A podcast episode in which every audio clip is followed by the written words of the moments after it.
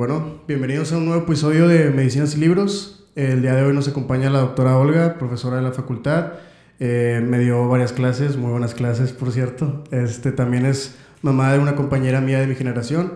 Doctora, le comentaba que es la primera vez que viene un, alguien fuera de, de, mi círculo, vaya, de mis amigos, por así decirlo. Entonces es un honor tenerla, tenerla aquí con nosotros. Gracias por la invitación, Jorge.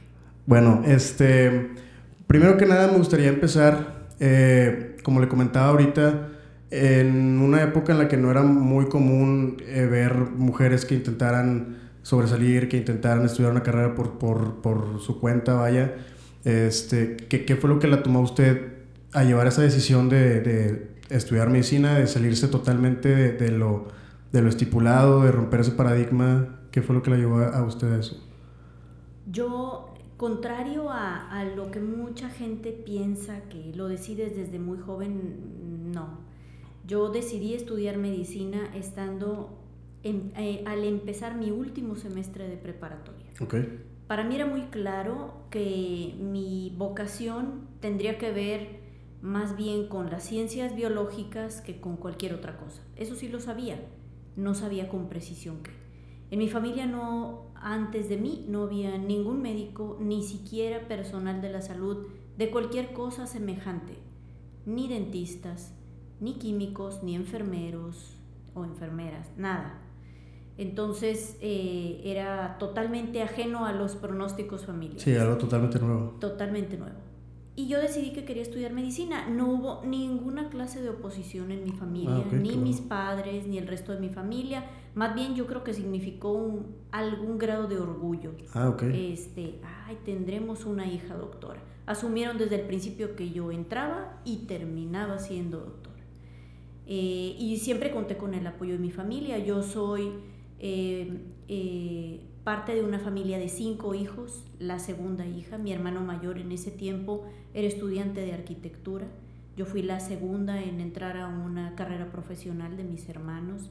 Después siguieron mi hermana, que, que es licenciada en educación, igual que mi padre, un hermano administrador y otra hermana administradora. Pero en ese tiempo pues fui la segunda que iba a la universidad y todo fue muy bien. Estudió aquí en la universidad, ¿verdad? En la UANL, eh, en el tiempo en el que yo terminé, yo estudié la preparatoria en la universidad también. Y en, en el tiempo en el que terminé la preparatoria, pues terminé con unas buenas calificaciones, había la posibilidad de aplicar para una beca en el Tecnológico de Monterrey, eh, con fuertes posibilidades de obtenerla. En ese tiempo la Escuela de Medicina del TEC no había graduado a su primer generación aún, era una escuela muy nueva, con empezando. un alumnado bien, bien escaso. Y la verdad, yo no quise aventurarme. El día de hoy es una gran escuela, pero no quise aventurarme Sí, y sí. me fui por lo seguro. Me fui a la, a la universidad, eh, estudié la carrera, hice buen papel, me gradué en tiempo y forma tal cual era lo deseable y después pues a lo que siga. Doctora, ¿y, y cómo, cómo fue que decidió usted hacer hematología? ¿Había alguna relación ahí por, por querer, no sé, sueños familiares, sueños personales o hematología era lo que le gustaba? No, en realidad cuando yo terminé medicina yo no sabía que iba a ser hematóloga. Ok. La, la materia me había gustado mucho, eso es un hecho, pero me habían gustado mucho otras materias también.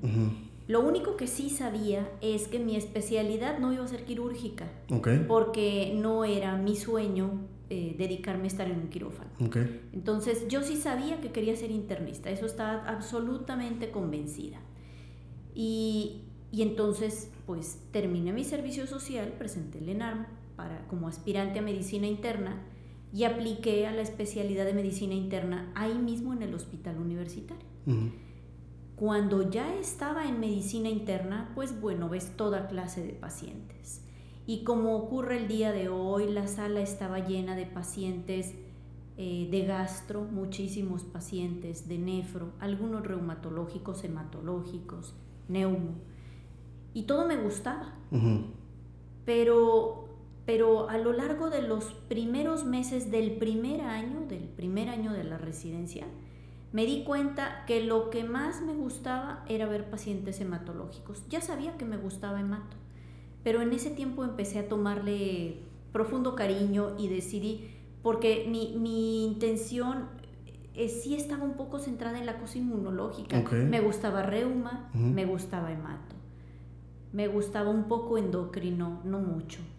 Entonces, bueno, pues finalmente decidí que, que, hematóloga debía de ser. Fíjese que, que ya lo repetí en, el episodio anterior en el que vino de hecho el doctor Edgar Dorsey, que mm, un doctor nos comentaba que primero tienes que tomar una decisión entre si quieres hacer cirugía o no, ¿verdad?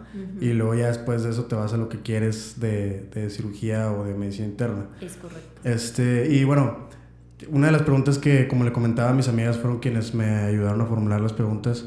Este, una de las que más, más me llegó fue cómo manejar la residencia y cómo tomar una decisión para empezar una familia. ¿En qué momentos? ¿Cómo? Digo, ahorita se ve muy lejano todo, ¿verdad? Es, o sea, se me va el reloj biológico, se me va la vida, se me va... Entonces, ¿cómo le hago?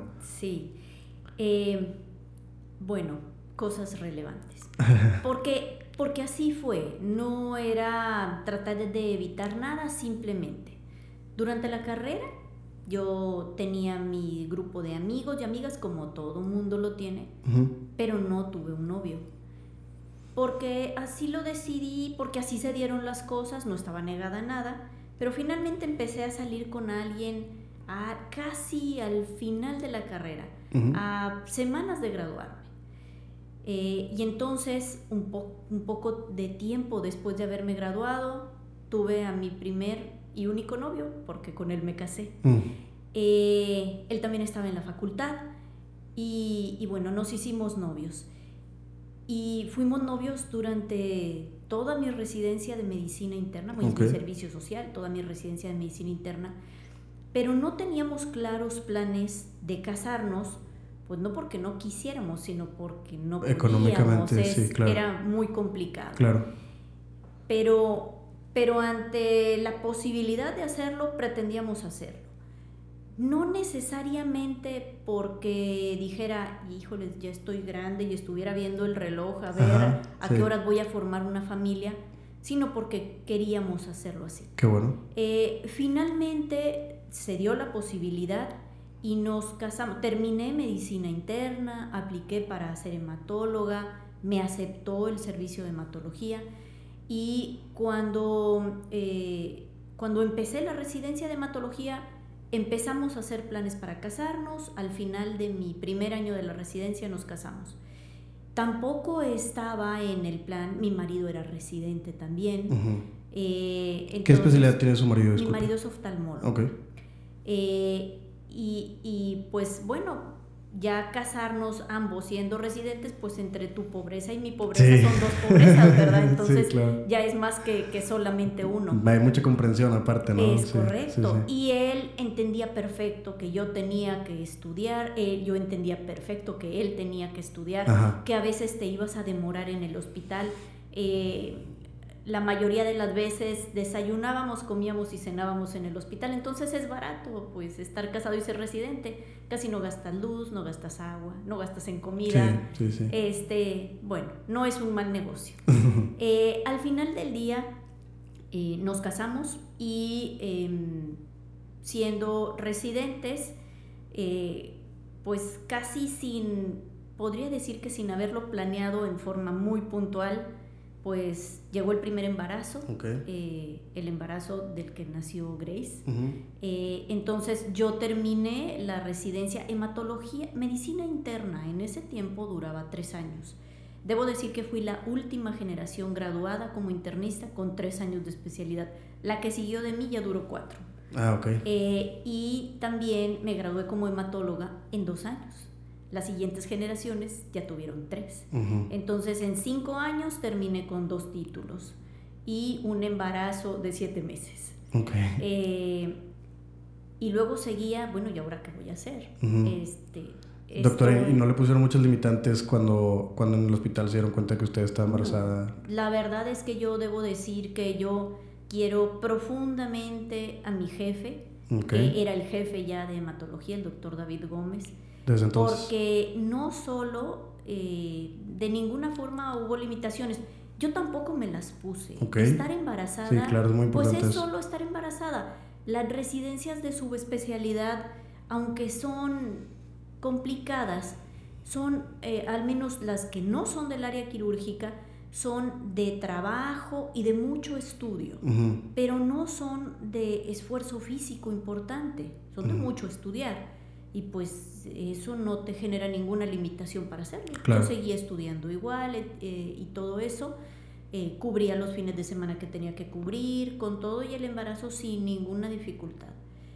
Y, y mm, como dicen que, que, todos los embarazos traen una bendición, pues la mía traía dos, porque además de esperar a, mi primer niña, eh, justo terminando, el servicio de hematología estaba en franco crecimiento en ese tiempo.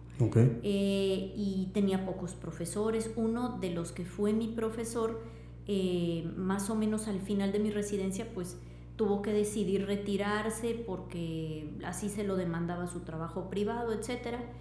Entonces, mi, mi último día de la residencia mi jefe me ofreció trabajo. De profesora. Me dijo que si me interesaba quedarme, que hiciera un curso de alta especialidad en trasplante, okay. un año y me iba a quedar como profesora. Entonces, pues hasta ahorita soy la única profesora que se ha quedado como profesora a los siete meses de embarazo. Wow, sí, la verdad es que sí llama mucho la atención todo esto. Y, y luego vino el embarazo, vino el nacimiento de, de Grace, nuestra compañera de generación. Este, y, dar clases con, con, una bebita recién nacida. Sí, eh, tampoco es nada fácil. Yo, yo tuve una enorme bendición en mi vida que fue mi mamá. Este, mi mamá ahorita ya falleció, pero, pero mi mamá fue fantástica. Yo espero en algún momento, si la vida y Dios me lo conceden, llegar a ser reflejo de lo que ella fue para mí porque eh, es muy difícil para una mujer, para una mamá, decidir dejar a sus niños. Es lo más valioso que tienes. Puedes querer mucho a tus papás, a tus hermanos, a tu esposo, pero, pero cuando tienes un hijo, solamente cuando lo tienes sabes qué se siente. Y es una sensación de responsabilidad muy grande. Entonces yo decía, bueno, ¿dónde voy a dejar a mi hija? Tenía mucho miedo de pensar en un cuidador, en una guardería o algo así, y si no la cuidan bien, si se les cae, si la lastiman, si le pasa algo y no me entero, etc. Entonces, yo tuve la enorme fortuna de que mi mamá fue el primer cuidador de mi niña. Entonces, yo salía de mi casa, llevaba a mi niña con todas el, kit de cuidado de, hijo pequeño, se la dejaba a mi mamá le pedí a alguien que ayudara a mi mamá para que mi mamá se dedicara a cuidar a mi niña y, mi mamá me hacía favor de cuidarla toda la mañana, que era el tiempo que yo permanecía al hospital, regresaba por ella y eh, eventualmente cuando empecé a, formar un consultorio privado, pues ya eh, se la dejaba un poquito en la tarde o ahí sí yo contaba con alguien que me acompañara y disponía de un espacio en donde aquí vas a estar cuidando a mi niña o a mi bebé en lo que yo estoy trabajando. Pero el cuidado más largo de la mañana pues fue gracias a mi mamá. Ah, ok. No, bastante, bastante bien porque ya se libera un poco de presión, ¿no? Es correcto. Entonces ya no tienes ese miedo de, se le va a caer, no sé qué. Y me imagino que también su mamá encantada de tener a, las nietas en la casa ahora. Las, las mamás son maravillosas. Yo espero llegar a, a hacer eso para mis hijas. Espero que un día mis hijas digan, tan linda mi mamá que después de tantos años tenga paciencia para cuidar a los nietos. Me contaba que de sus cuatro hijas, las cuatro van a estudiar medicina, ¿verdad? Es correcto. dos ya estudian y las dos están por entrar. Sí, entonces imagínense la cantidad de bebés que la van a llegar a, para sí. cuidar. Imagínate que alguno tenga gemelar. No, sí, cierto, es una posibilidad, ¿verdad? por las últimas dos. Sí, claro. Pues entonces, ahorita que me comentaba que llegó a la medicina privada, que se empezó a hacer de su consultorio, ¿cómo fue este camino de transición de, de estar en una universidad de la parte de la UNL, hacer su residencia y eh, estar en el profesorado y luego brincar al, a la sección privada, ¿cómo, al sector privado, ¿cómo fue ese cambio? Fíjate que eso no es sencillo. Cuando tú no tienes un familiar médico que te asesore, que te explique, que te introduzca, eh, asusta un poco llegar al medio privado, no sabes cómo funciona. Tenía compañeros que hicieron la especialidad o alguna subespecialidad incluso en el medio privado. Y ellos ya sabían cómo funcionaba el medio.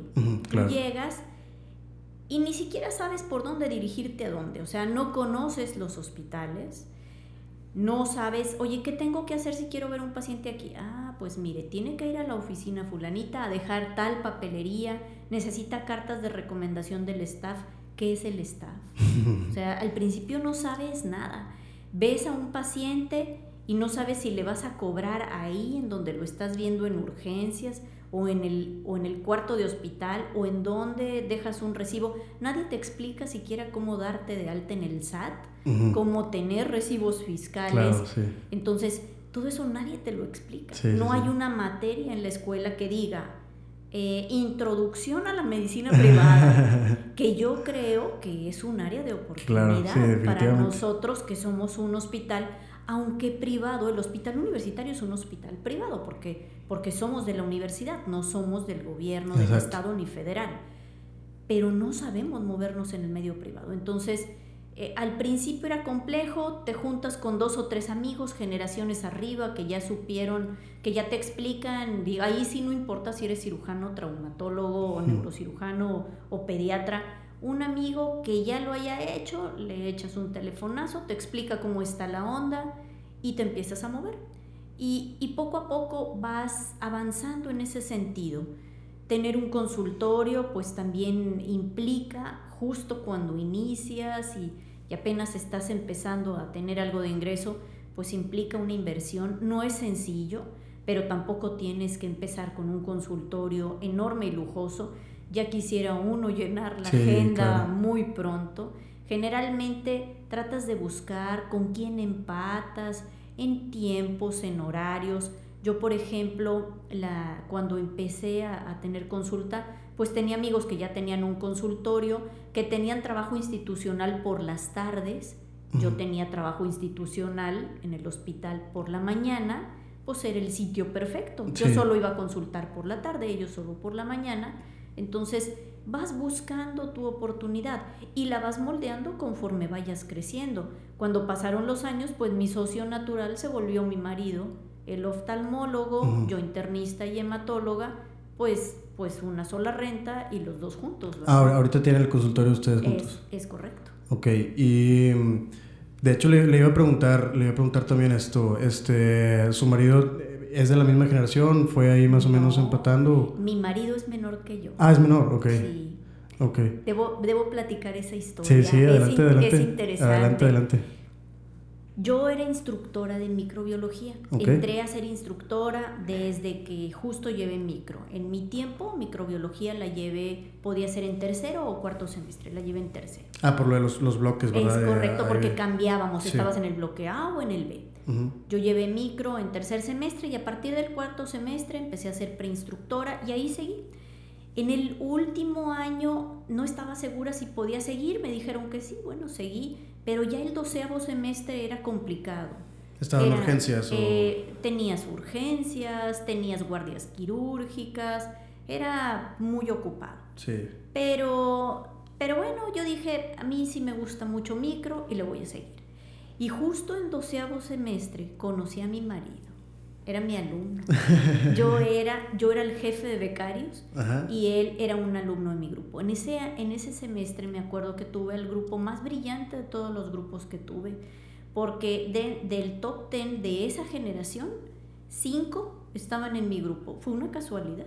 La verdad no... Este, no, los acomodaban así por promedio. No, no estaban... Eh, antes las listas se hacían por apellidos. Ah, ok. Eran de la A a la M o no me acuerdo, era el bloque A y el resto era el bloque B. Entonces todos estábamos por apellidos. Y en ese grupo tenía gente bien brillante, entre ellos a mi marido.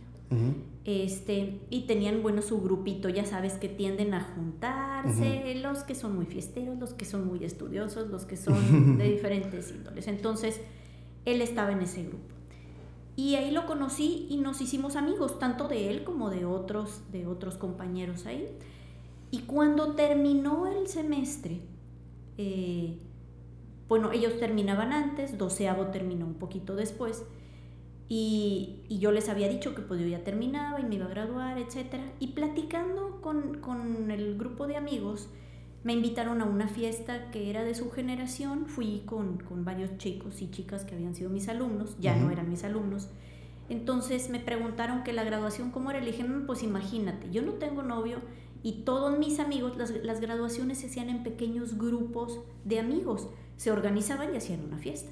Entonces, pues imagínate que todos mis amigos están en mi grupo y todo el mundo va con pareja, pues se me hace que yo voy a ser la única ñoña que va a ir con su hermano. Y de, ahí se agarró Entonces él me dijo, yo te puedo acompañar. y, sí, me y, y, así, así surgieron las cosas, empezamos a salir y finalmente nos hicimos novios. Okay.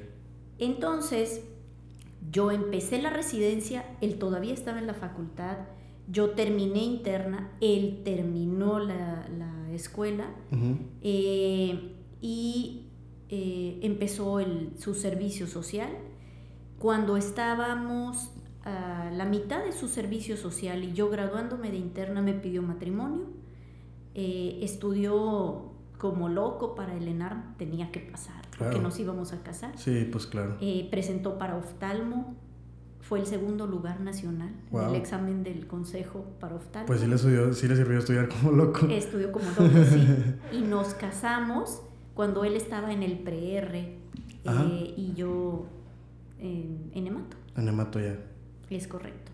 Entonces, eh, es una, una, cosa curiosa. termina eh, el oftalmo, yo ya soy hematóloga, consulto en el consultorio de mis amigos él ah, aspira a hacer una subespecialidad, los lugares para hacer subespecialidad eran fuera de Monterrey, se fue a México un año, yo me quedé aquí, eh, él estuvo en, en, el APEC un año. disculpe, nada más para orientarme un poco en, temporalidad, en ese tiempo era cuando ya, ya tenía Teníamos, sí, teníamos a, a, Grace, que era nuestra única hija en ese momento. Eh, y a él lo aceptan para hacer una subespecialidad en la Ciudad de México. Yo tenía trabajo aquí, era maestra y tenía algo de consulta en el consultorio que compartía con unos amigos. Entonces, la decisión era, este, ¿te vienes conmigo? Y yo, pero tú vas a ser allá becario y va a ser muy, dura un año, ¿sabes qué? No pasa nada, yo me quedo y tú te vas. Entonces, me regreso, la casa de mis papás tenía, mis, papás viven por el, por el campus del TEC de Monterrey y tienen un departamento anexo a la casa. No lo rentaban en ese tiempo, entonces yo me fui con Grace a vivir al departamento, mi marido se va a México, justo antes de que se vaya a México nos damos cuenta que estoy embarazada otra vez, entonces yo me quedo aquí embarazada con Grace en el departamento de mis papás y él se va a México. Eh, transcurre el embarazo, mm, nos vemos eventualmente cuando se puede, viene, nace Marcela, mi segunda niña, él se regresa, termina. Ella está en cuarto semestre. Ella está en cuarto semestre y entonces ya él llega para quedarse. Y entonces sí, el camino pues ya era juntos, o sea, vamos a pensar en algo que construyamos para caminar juntos. Yo todo el tiempo conté con el apoyo de mis padres. Yo creo que si no, pues no sé cómo le hubiera hecho para estar trabajando y tener a, a, mi, a mi niña más grande y a mi bebé pequeñita. Este, y, y a partir de entonces, caminando juntos, y, y todo se vuelve mucho más sencillo, porque aunque sigo contando con el apoyo de mis padres, pues tener a alguien a tu lado, pues siempre ayuda, simplemente para para platicar, para repelar o para quejarte o para lo que fuera. este, lo vuelve todo más sencillo. Doctora, ¿cómo fue que usted empezó a conseguir pacientes para el sector privado? Generalmente, cuando tú te dedicas más a una subespecialidad, tú te puedes anunciar mucho. ¿sí? Tú puedes poner en, en redes sociales, en el periódico, en YouTube y en no sé dónde, los videos de lo que tú haces Hoy en día sí hay quien te va a buscar, vas a meterse a internet y va a buscar hematólogos en Monterrey y le va a salir una lista de quien compre publicidad para aparecer en las redes o en las páginas o en donde sea. Pero en aquel tiempo el Internet era una, una, eh, una instancia bien joven. Era el tiempo en el que si tú usabas el Internet se bloqueaba el teléfono. O ¿quién está en Internet? Ocupo hacer una llamada y cosas así. Entonces, eh, generalmente te, mandaban pacientes la gente que te conocía. ¿Y, ¿Y por qué te los mandaban? Porque decían, ay, yo me acuerdo que Olga era bien buena estudiante, era dedicada y le echaba ganas y sé que Olga es hematóloga, la conozco y sé dónde consulta, déjame le refiero al paciente. Al principio sí ocurre, ¿sí? te refieren pacientes la gente que te conoce. Y conforme va pasando el tiempo, tu agenda se empieza a llenar de las recomendaciones de tus propios pacientes. Claro, y luego los recomendados de los recomendados, etcétera, etcétera. Y se vuelve un círculo de virtud. Y entonces eh, a mí me recomendó fulanito y a lo mejor es un paciente que ya no has visto en años, que le fue muy bien, que se curó de algo, y, pero uy, bueno, te ha mandado cantidad de personas referidas. Entonces, siempre ayuda a hacer publicidad de alguna índole, pero ayuda más lo que hoy vaya sembrando. Hoy no, pues la gente sabe que, que sí estudio, que soy dedicado, que soy este, un buen ser humano, que trato bien a la gente, por lo tanto trataré bien a los pacientes. Imagínate que tú te vuelves el mejor neurocirujano del planeta y eres fantástico. O sea, no, sin duda operas genial. Pero todo el mundo te recuerda como la persona que se burlaba de todos, que trataba mal al que sea, que despreciaba a los propios pacientes que veían en la guardia, etcétera y el paciente es tu abuelito. Vas, a, vas a, dudar. En el, es el mejor, pero a lo mejor hay alguien también muy bueno que, que tenga un mejor recuerdo para mí o una mejor imagen para mí. Entonces, creo que se construye desde hoy.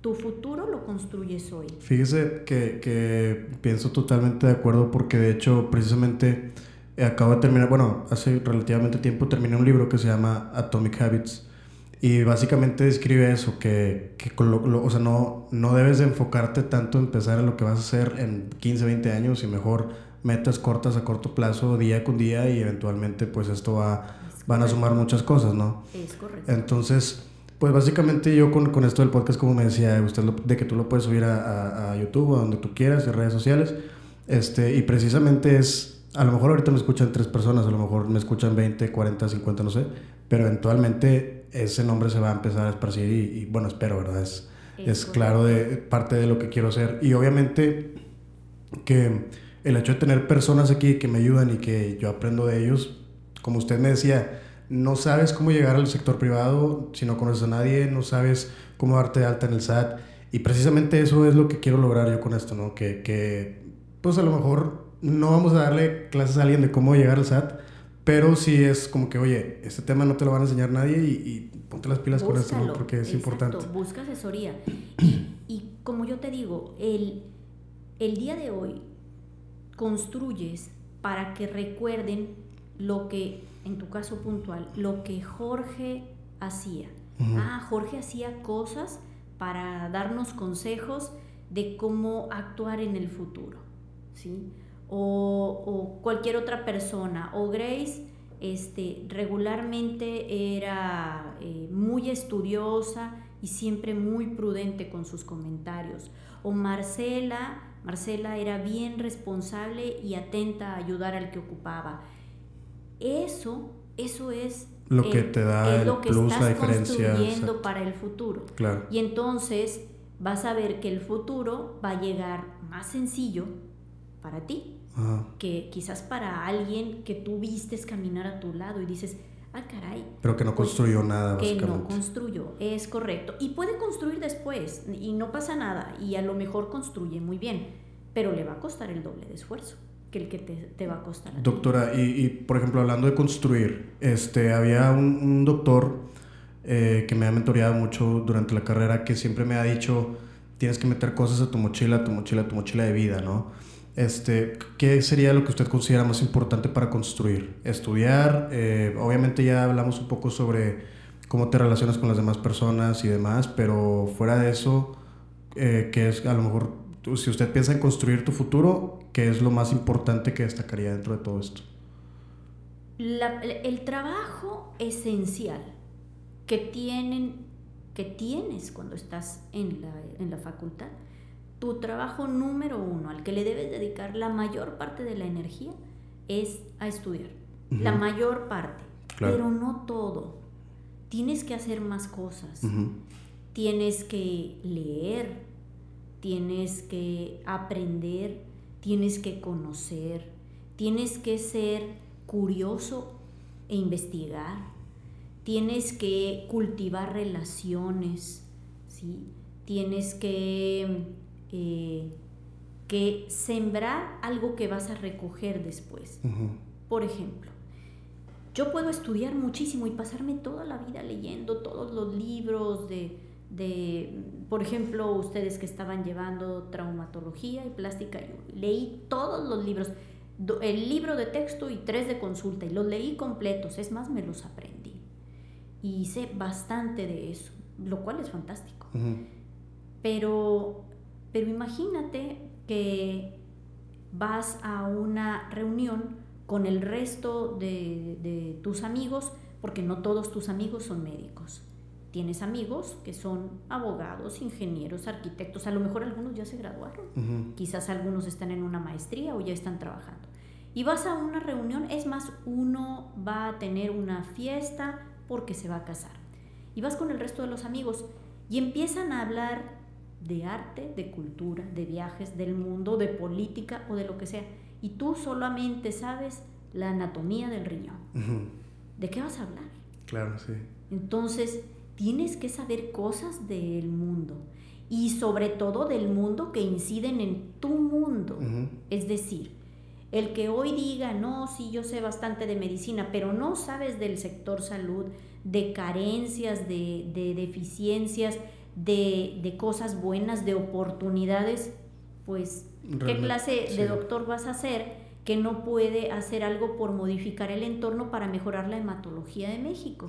Yo quiero ser muy buena hematóloga y me sé todos los tratamientos, fregones, etcétera, pero este, yo le indico al paciente eh, anagrelide.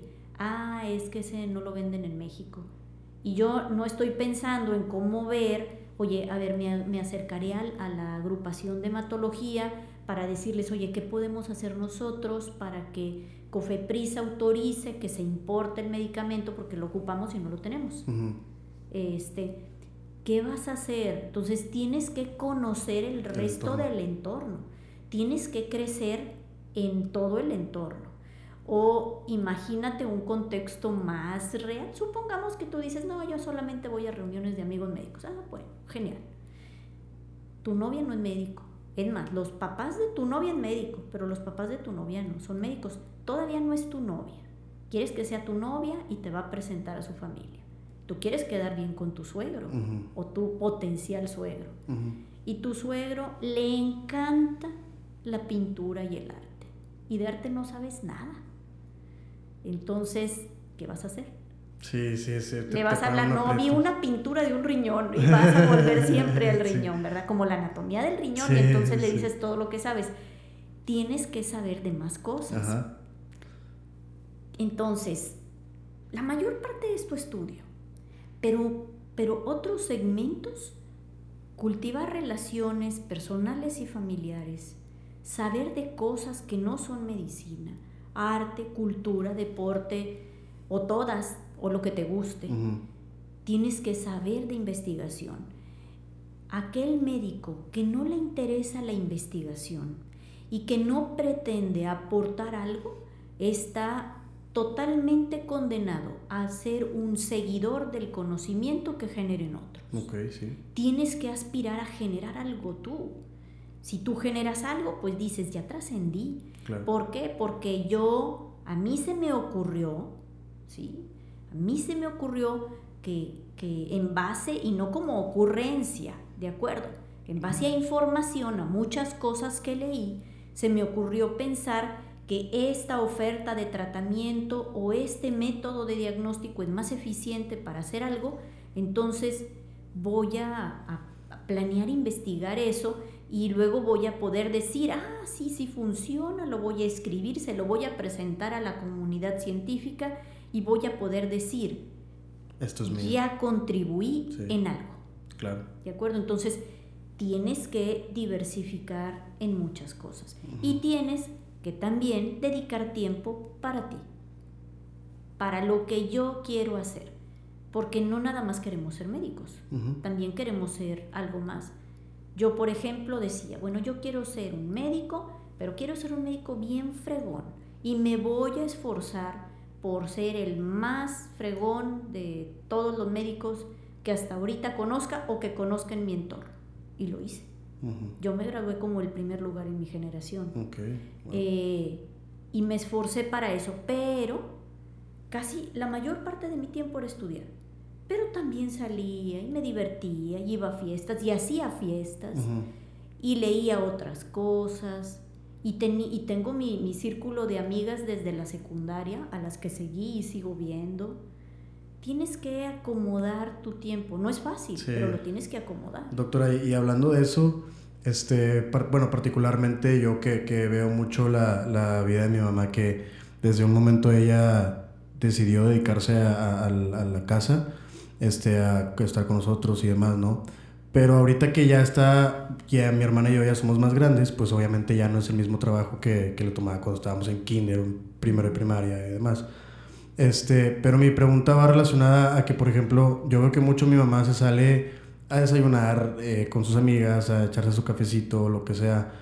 Y a usted viéndola desde temprano en la facultad, en el hospital, ¿cómo administra ese tiempo para, ahorita que me decía, de sus amigas de secundaria, fines de semana las ve o Sí, a veces en la noche, tarde noche Ujú. o fines de semana. Como quiera administra el tiempo para eso. Obviamente no soy así la más pegada al grupo y la que Sí, está sí, sí, me en, imagino. en la organización absoluta, pero sí voy, m- Ujú. me doy la oportunidad. Afortunadamente en la medicina privada tú eres, de- tú eres dueño de tu agenda. Ujú. Y mi medicina institucional es fantástica porque tengo la mejor de las medicinas institucionales, la más flexible y la más buena onda. No trabajo para el IMSS ni para el ISTE, en donde pues obviamente los horarios son estrictos Sí, sí, sí. y todo eso. Yo trabajo para el hospital universitario, soy responsable, no falto, voy todos los días y cumplo con un tiempo. Pero te voy a poner un ejemplo. Es eh, la, una ceremonia, y te voy a poner como ejemplo algo que a ti te tocó vivir. Ujú. Grace y tú estuvieron juntos en la preparatoria. Y eventualmente hubo eventos en la preparatoria en donde había que ir a ver la semana de los intercambios o no Sí, sé sí, qué, sí. y era en la mañana para poder hablar con los coordinadores, etcétera. Y en la mañana pues yo trabajaba. Claro. Pero mi trabajo me daba la flexibilidad de, sabes que me, me puedo salir, tengo que ir a una junta en la prepa y me regreso. Ajá. O en la asamblea, en la primaria, es que mi hija va a salir bailando el jarabe tapatío. Entonces la quiero ir a ver y, y te dan la oportunidad de hacer eso. Sí, sí, sí. Hay trabajos que te lo permiten, hay otros en donde te ves más limitado.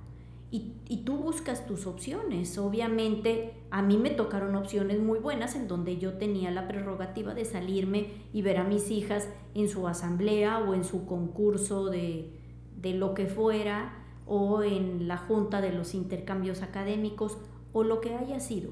Y me lo permitía y estoy muy agradecida de haber tenido esta oportunidad porque yo siento que no me he perdido de mucho. Claro, sí, sí. Mi marido sí ha sido empleado IMSS por muchos años y obviamente para él ha resultado más difícil estar todo el tiempo en cualquier evento que tuviera que ver con, con mis niñas, pero estoy yo.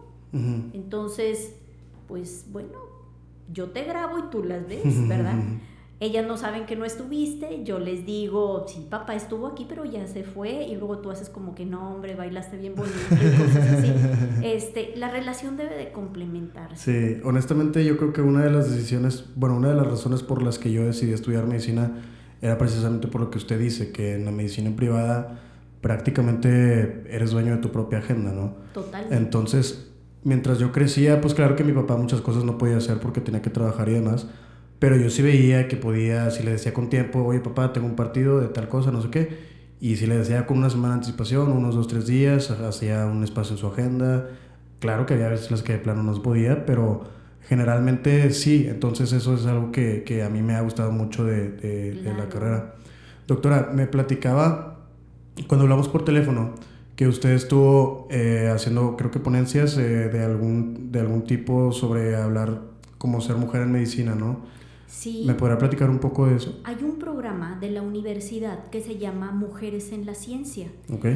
Y se trata de incitar a las chicas jovencitas, estudiantes de preparatoria, no necesariamente a estudiar medicina, sino a que se interesen por la ciencia, la que sea. Hay programas de ciencia en físico-matemáticas y en, y en FACPIA y en FIME y en medicina y en medicina veterinaria y en todos lados. Em, eh, hay, hay programas de mujeres en la ciencia y es para que las niñas conozcan que por ser mujer tú no, no tienes un destino trazado. Ah, es que si eres mujer, tu papel en la vida va a ser así como tipo Susanita, la de Mafalda, ser esposa y tener hijitos, ¿verdad?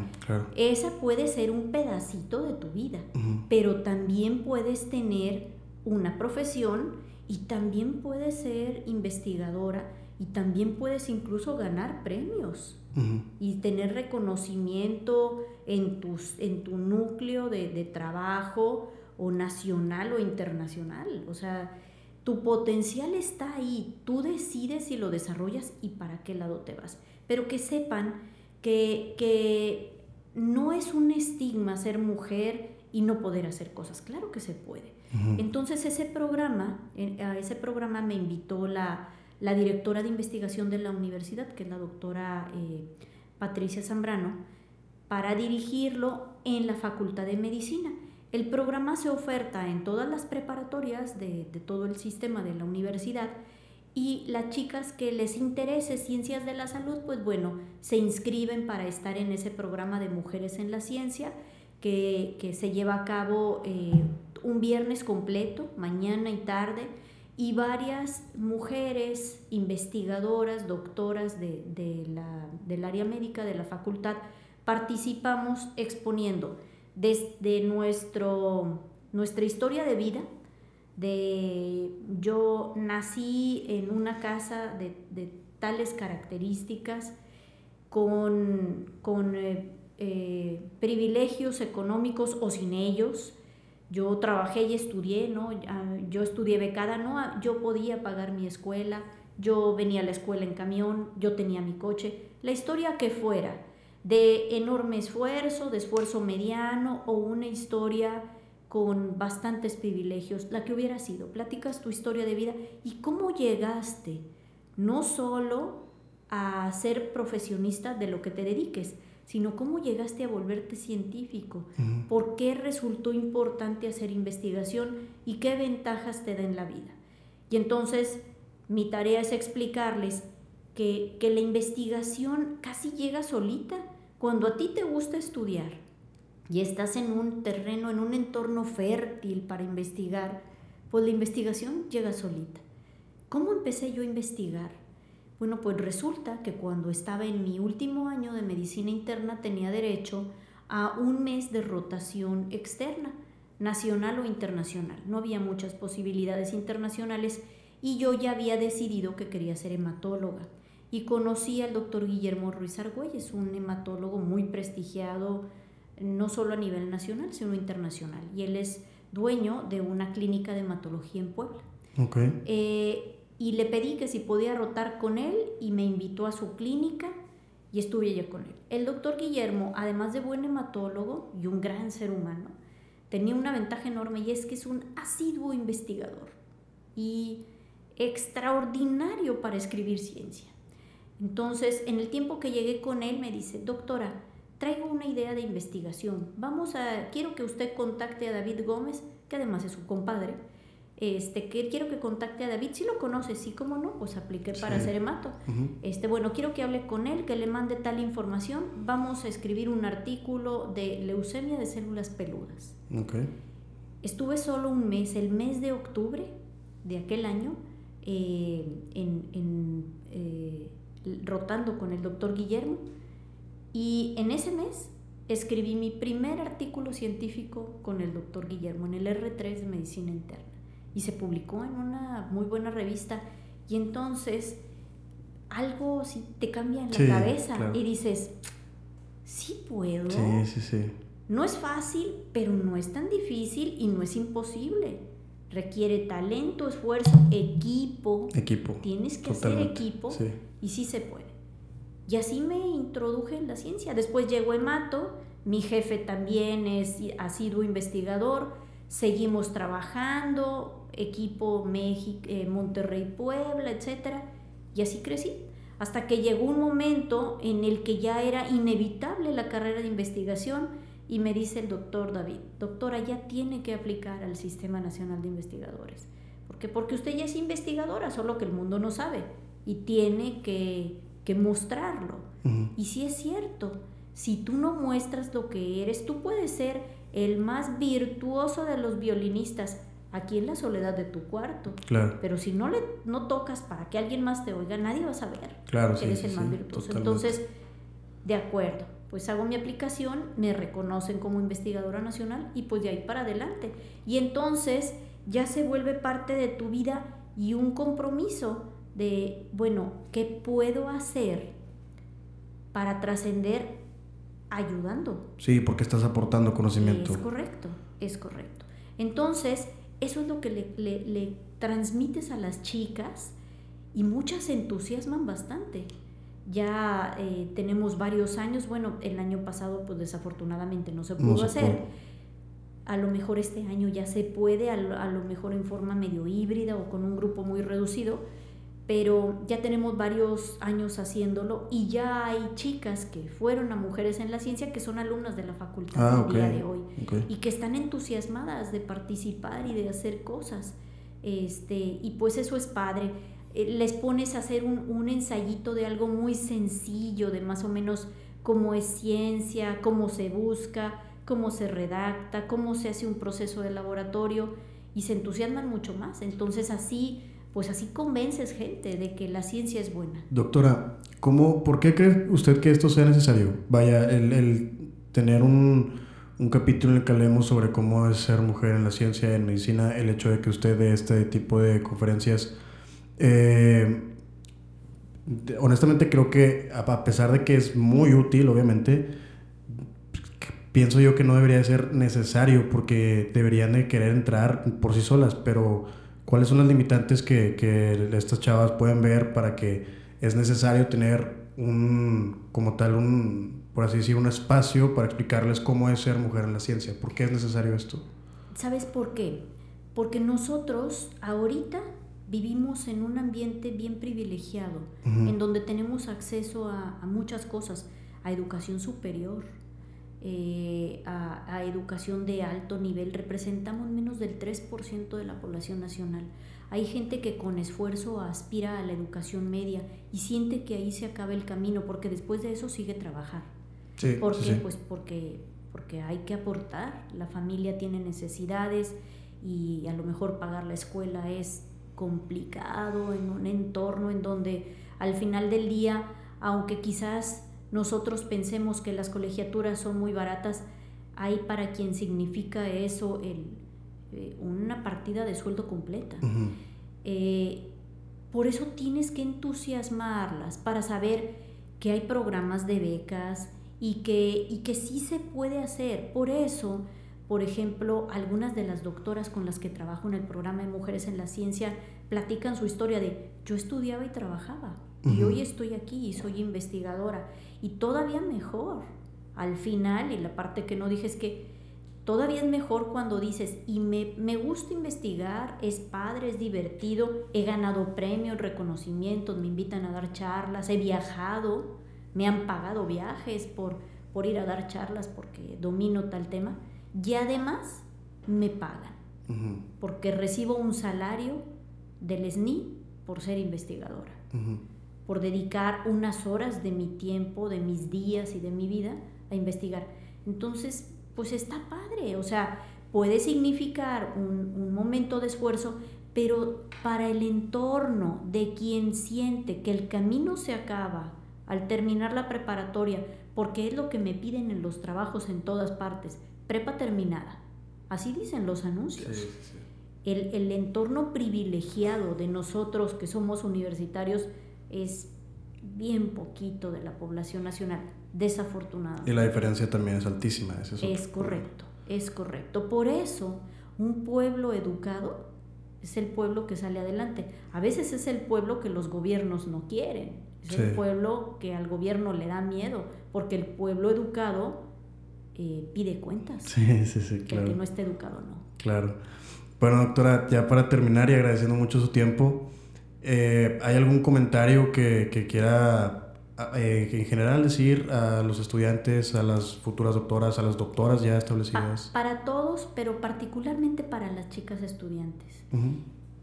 Ser doctora, esposa, mamá, hija, hermana, amiga y todo lo que se les ocurra, claro que sí se puede. No está fácil, pero claro que sí se puede.